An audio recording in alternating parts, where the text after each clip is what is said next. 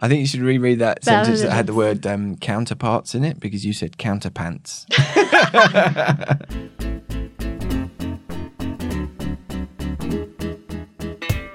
Hello, everyone. My name is Simon Hunter. I'm the editor of the English edition of El País, and this is. ¿Qué? A podcast from El País that is as legitimate as a minority coalition government under a constitutional monarchy formed by socialists and communists with the abstention of key separatist parties that want independence from Spain, not to mention a smattering of smaller parties, including one that's just like Podemos but has a silly name, and not forgetting, of course, the cooperation of terrorists. Whether you're trying to burn off Christmas pudding, tasty turrón, or New Year's marisco, we're here for you. Tus michelines no nos importan. So sit back, relax, and let us break down all the Spanish stories that make you say, ¡Viva el rey! ¡Y viva España! Nice to hear from our friend Santiago Abascal there and his little pandilla of hooligans. Before we go anywhere, let me just make clear that my introduction was a bit of satire. Unlike others, I wouldn't dream of questioning the legitimacy of the new government, not least for risk that we end up with another general election. Today is January the 14th, 2020. 2020. And I am here as ever with my Antipodean assistant, Melissa Kitson. How are you, Melissa? Hi, good, yes. What's your news? My news. So long. You must have loads of news. I, I went to Tenerife and I did lots of hiking and kind of swimming, but the water was really cold. Uh, so, yeah, really lovely. Only, you know, marred by the tragedy in Australia and the bushfires. So that's been really sad. we were just talking about that. Any any news from home on that from you? Well, my sister got arrested for for being uh, taking part in a climate change protest against for the her. government. Fighting the good fight. Uh, but in terms of sort of, but we're all in the city, so so mm, we're just you know living with masks apparently. Mm, well, we should keep an eye on it. It's, it's pretty terrifying. This is apparently the future of a world that's three degrees hotter. So. Uh, yes, nice way. Happy New Year, Happy New everyone. Year. Yeah, absolutely. Now it's been a year since we launched our podcast. Uh, we're here with Veronica, who is the uh, driving impetus behind the Qué podcast. It's uh, great to have the band back together after our Christmas break. We've got no intern at the moment, so we probably like most likely won't do a, a transcript this week. So get in touch if you uh, if you really miss it. Perhaps, but one of our one of our podcast heroes wants to. Uh, get no pressure, Ryan V. But uh, yeah, perhaps one of our podcast heroes will get tapping at that keyboard. Uh, you can uh, find me on Twitter at Simon in Madrid. You can also use the hashtag Qué Podcast, or you can email English Edition at El País. Tell us where you're listening from, why you're listening, and suggest topics for us. And please leave us a review on iTunes or wherever you get your podcasts. Share this episode on social media and get the word out, please. Let's see if we can get our numbers through the roof. All right, so as usual, let's start with our births, deaths, and marriages section. Uh, we start with this message, which I'm very happy about, from Senora Wright. Dear Simon, Melissa, and Veronica, Feliz Año Nuevo! The first Qué podcast baby has arrived. Oh. Eric John was born on Friday, 20th of December 2019 at 8:24 a.m. He enjoyed listening to the most recent episode on Spain's dwindling bars and is keen to practice his Spanish for his first trip to Spain in May. Un abrazo maternal, Senora Wright. So massive congratulations, Senora Wright. That's great news. For those who don't know, Senora Wright is one of our original podcast heroes, a Spanish teacher from the UK. And yeah, great news that she has had her first baby. So hopefully we'll see you in May, Senora Wright. You have to come by the newsroom. Como no, we've heard from mythical sea creature Chris Thompson. He, in reference to our last podcast, said, excellent hashtag kid podcast today. What to do about Brexit? Nothing. We live in Spain. What to do about dying bars? Drink more. Easy answers. When I visit my pals in Teruel, I always insist we go to their multi-servicios bar and boost the profits. Happy Christmas to the team. Thank you very much, Chris. Now, and I had a lovely chat with another one of our podcast heroes, uh, Mr. Alan Jones, who, it turns out, uh, I- I'm friends with his son and his daughter, Dan and Nina. Hello, Dan and Nina, if you're listening. I can't believe that Mr. Alan Jones took so long to um, tell us that fact. He also displayed some amazing fan credentials. It was my 20 year anniversary in Madrid earlier on this month, uh, around January the 4th, I think it is, if I remember rightly. And I put a tweet out about it, about how, how happy I was to be here for all that time. Two decades is a pretty long time. You're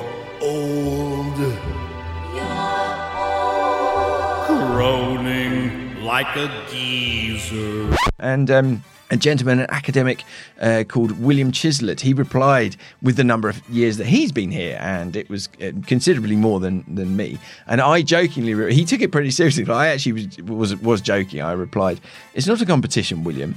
And then Mr. Alan Jones replied, and he said, "I seem to remember someone saying." Heh heh heh, everything's a competition, Veronica. Now that is some pretty serious fandom. He then went on to point out that we've got 77 subscribers on Player FM, more than Las Noticias de El País. At which point, Veronica, our producer, got involved in the conversation because she is, of course, the producer and presenter of Las Noticias del País. And she said, It's not a competition, okay? To which I responded, Everything is a competition. Um, we also heard from Maudo Jawo. Uh, Excuse me if I've um, pronounced that wrong. He says, late to your podcast, but binge listening to it during my Christmas vacation. I'm from the Gambia in West Africa. I speak English, French, because I did 10 years in Paris before moving to Barcelona. I'm now neutralized, neutralized Spanish? Naturalized?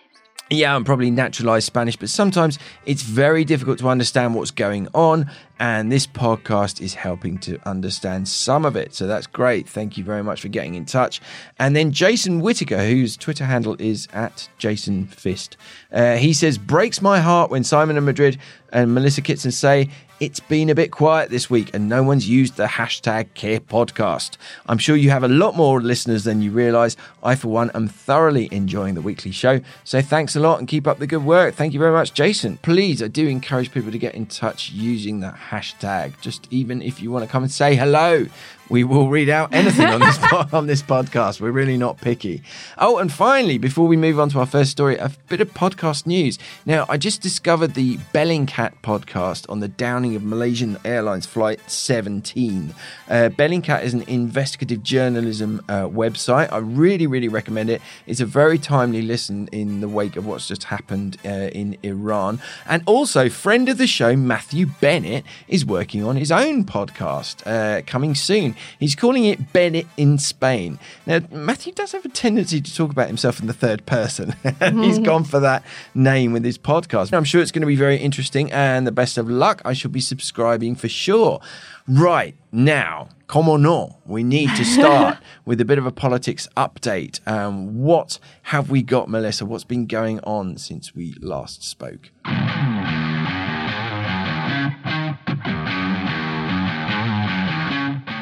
Yes, well, a lot has happened. to uh, say the least.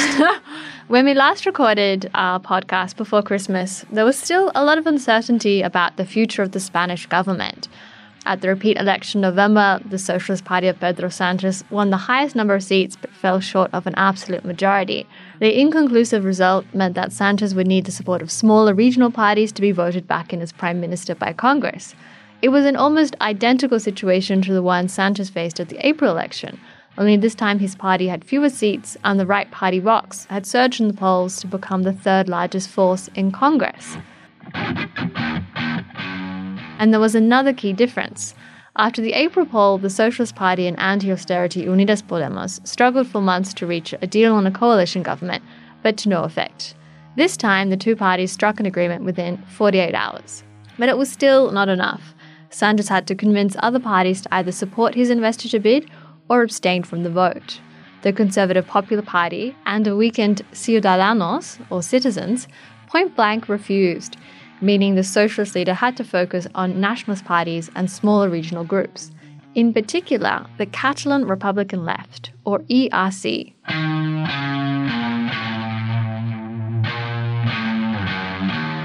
With 13 lawmakers in Congress, the ERC could make or break Sanchez's investiture bid. But talks with the group had been long and arduous, made more complicated by the fact that the leader of the ERC, Oriol Junqueras, is serving a 13 year prison sentence for his role in the 2017 Catalan independence drive.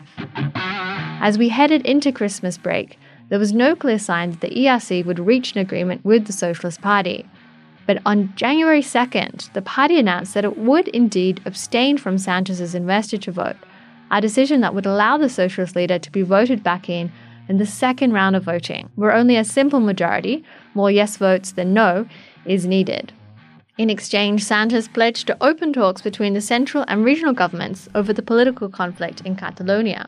The success of Sanchez's investiture also rested with EH Bildu, a leftist group in favor of Basque independence, linked to the now disbanded terrorist group ETA, which killed nearly a thousand people during its decades long campaign for an independent Basque country.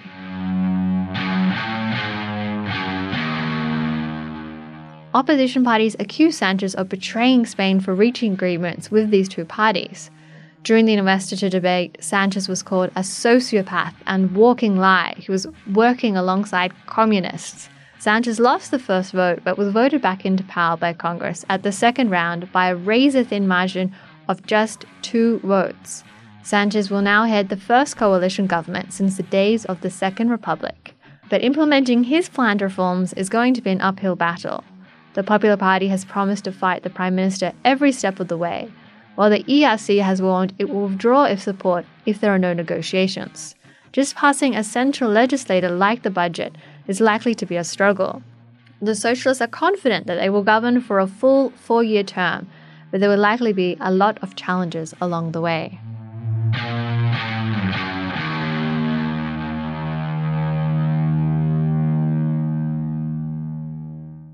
Yeah, I think that's probably the under- understatement of the year, isn't it? I mean, lots of sighs of relief, I guess, if you're, you know, on the left of the political spectrum. Certainly sighs of relief around the newsroom for the poor, our poor colleagues, the uh, political correspondents who've had to cover four elections in the space of four years.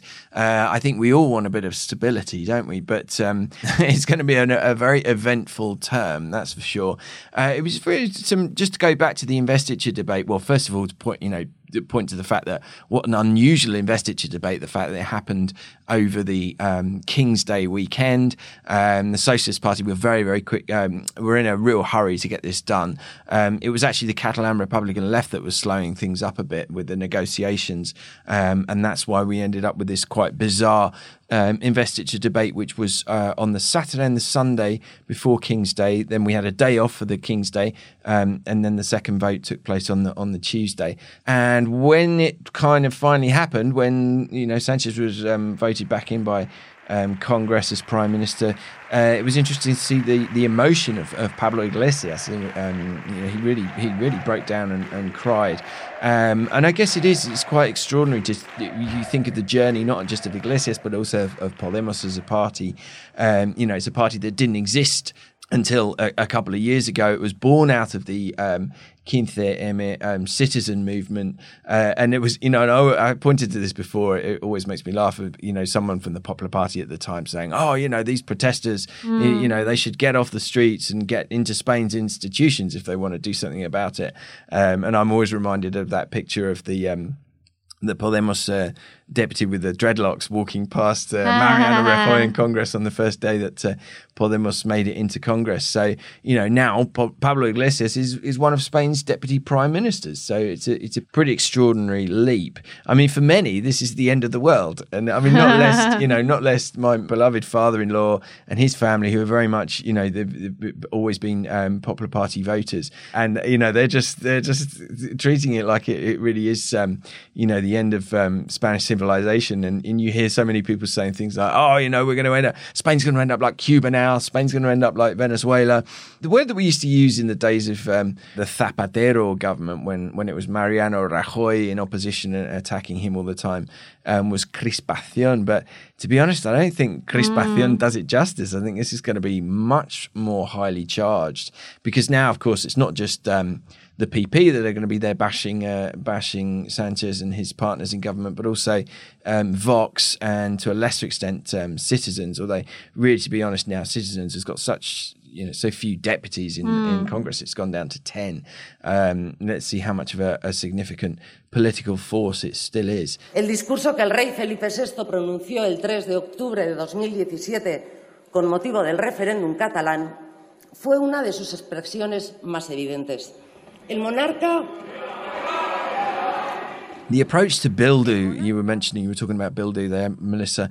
I mean, it's almost like a kind of this, this, this just incredibly reductive and simplistic approach to to Bildu. There was an excellent column this week in El País from uh, Luis Aizpeolea, who was. Uh, uh, he's a veteran El País journalist. Who covered who covered ETA and the Basque Country back in uh, the day, and he was sort of explaining that you know to, to say that Bildu are ETA is is to ignore the fact that you know Bill there are some in the party obviously who do have the shadow of uh, of the links to ETA behind them, but um, there are also others who always had rejected violence as a means for achieving independence for the Basque Country, and you kind of just wonder now should Spain be moving on? I mean, uh, is this just going to be an eternal thing that the opposition are going to refer to? You know, ETA is gone, ETA is di- uh, disbanded, and as hard as it is for the victims to to move on, perhaps the you know the politicians should be setting an example and and and leaving the the conflict behind and, and looking now to uh, the call used to be for separatists to pursue their aims within Spain's institutions and now they are and and the right is still not happy Señorías, en esta Cámara vamos a preservar la libertad de expresión.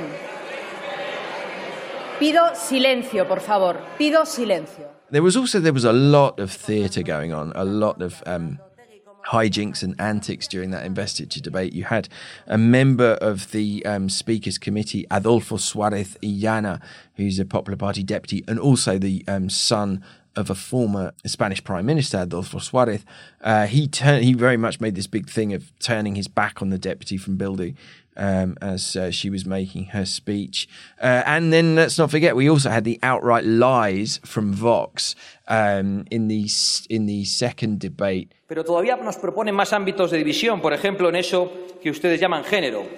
Ya han hecho leyes como la fracasada en la lucha de la violencia contra la mujer, que acaban con la igualdad de todos los españoles ante la ley. So it's it's this it's this funny situation that the Popular Party seems to have shifted somewhat to the right again on on the strength of what we heard from PP leader Pablo Casado during the investiture debate, and of course Vox. In the order of things, gets up to speak after the PP. So if Casado has already said what they would say anyway, then it's almost as if the Vox has, to, has to go even more extreme with its uh, rhetoric and and and with um, what it's coming out with. So yeah, we're going to get a lot of fireworks. And we had the news um, uh, break this morning that a Popular Party p- politician from the Basque Country, um, Borja Semper, he's actually leaving politics. He announced today he's leaving politics because he's um, so disappointed by the current state of affairs and the influence that Vox is having on discourse and, and narrative. Deberíamos hacer un esfuerzo entre todos para que el clima de choque político, de, de la dialéctica política razonable en una democracia, en una sociedad plural como la nuestra, no derivara en enfrentamiento. I mean, this is a politician that basically grew up under the threat of being killed by ETA. He was actually a target of the Basque terrorist group ETA, and he, you know, he he survived all of that, but he's leaving now because, because of the way that things are. Uh, he said this morning, "En el barro siempre gana el populista," so which is basically to say, down in the mud, the populist always wins. He's actually been clashing with members of his own party, not least um, the spokesperson for the PP um, in Congress, Cayetana Alvarez de Toledo. Where do we go from here? Well, the budget's going to be a key issue. I mean, not getting the budget through last year started off that, you know, the whole mess that we saw over the last 12 months. Um, and Catalonia obviously is going to be a key, key issue too. Let's see how the talks go between Madrid and the Catalan regional government on the future of the region. And the PP has already said that it's not going to play ball. And this is, this is definitely going back to the, um, days of Rajoy in opposition to Zapatero, where um, it, was, you know, the, the, the party was basically accused of not being a, a, a responsible opposition. So even on, you know, issues of state where you'd expect support from the opposition parties, um, I think we can expect that the PP is not going to um, do Sanchez any favours at all. And most importantly, can the coalition hold together? There was already a, a, little bit of discomfort last week when Podemos leaked a load of appointments, you know, as soon as the investiture vote had happened, while the PSOE was keeping very quiet. So, an interesting year Mm. ahead on in the political arena. Now, this, as I mentioned earlier on, this um, podcast is one year old, and it was originally um, Veronica's idea for us to cover stories that, that were very much like. "Qué?" You know what? What on earth is going on um, in the Spanish news? And this one, this next story, definitely falls into that um, category as something uh, that could be a film script. So, um, Melissa, tell us about this very strange story. Yes, as you say, it, it does have all the makings of uh, a movie plot. A group of Spanish criminals is hired by the Chinese mafia to steal precious objects from a French castle. They're offered nearly 800,000 euros to pull off the heist, plus whatever they can make from selling other stolen pieces back in Spain. But unlike most heist films, the suspects in this case are arrested. At the end of December, the French police detained five Spanish individuals and a sixth man of Chinese nationality for attempting to steal from the Chinese museum at the Palace of Fontainebleau. According to police sources, the men had been planning to steal porcelain vases, pots, and other objects belonging to the Chinese art collection of Napoleon III's Spanish wife, Empress Eugenia de Montijo. The alleged ringleader of the group was Spanish criminal Juan Maria Gordillo Plaza, better known as Juan the Kid. The 33 year old from Madrid has a long criminal history as a ram raider and thief. The other Spaniards arrested are also considered organized crime professionals. Between the five of them, they have been arrested more than 120 times. But the Spanish police were on their trail from the beginning. They warned their French counterparts that a known Spanish criminal had been hired to steal from a French museum, only they didn't know which one. This led to the launch of Operation Bamboo. The pieces of the puzzle quickly fell into place. The officers tracked the group as they crossed into France. The hotel they were staying at was the biggest giveaway. It was just 17 kilometers away from the French palace.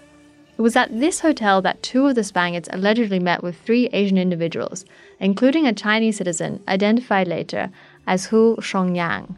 It was Shongyang who paid for the Spaniards' hotel accommodation and all their expenses. Police believe the 45 year old, who has no criminal record in Spain or France, acted as the link between the Spanish group and the Chinese mafia. The group was planning to enter the museum once it was closed through a wooden door that opened directly into the Chinese museum. Once inside, they had a photo of the objects they would allegedly steal, plus picks and axe, screwdrivers, and other materials to carry out the heist. But a day before the planned robbery, all six men were arrested and sent to prison, where they still remain. Police are now focused on determining which objects the group were planning to steal, given nothing in the museum can be sold on the market. They warned their French counterparts that a known Spanish criminal had been hired to steal from a French museum, but they did not know which one.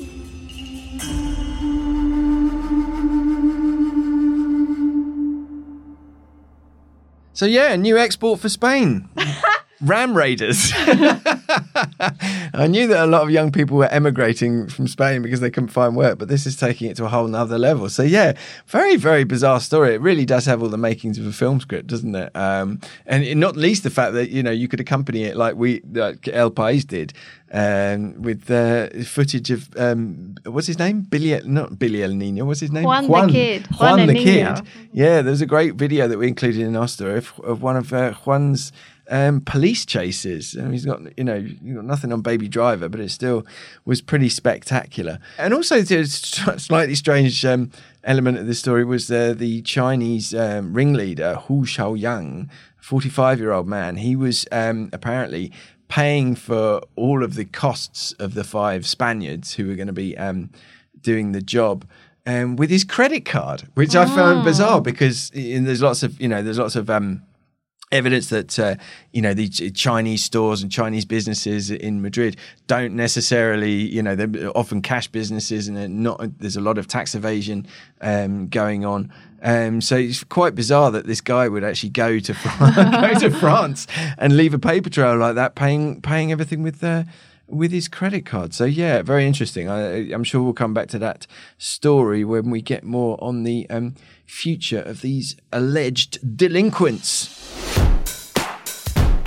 All right, so let's wrap up episode one of season oh. four. Who'd have thought we'd get this far? My name is Simon Hunter, I'm Melissa Kitson. and this was ¿Qué?